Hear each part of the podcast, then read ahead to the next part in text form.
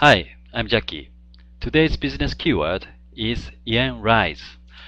Uh, recently, Japan has faced the ordeal of a sharp yen rise.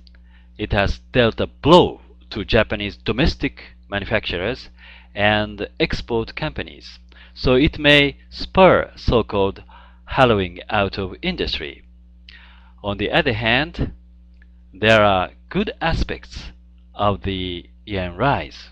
For example, a Japanese consumer can buy foreign products at lower prices and the cost of overseas travel uh, become much cheaper than before.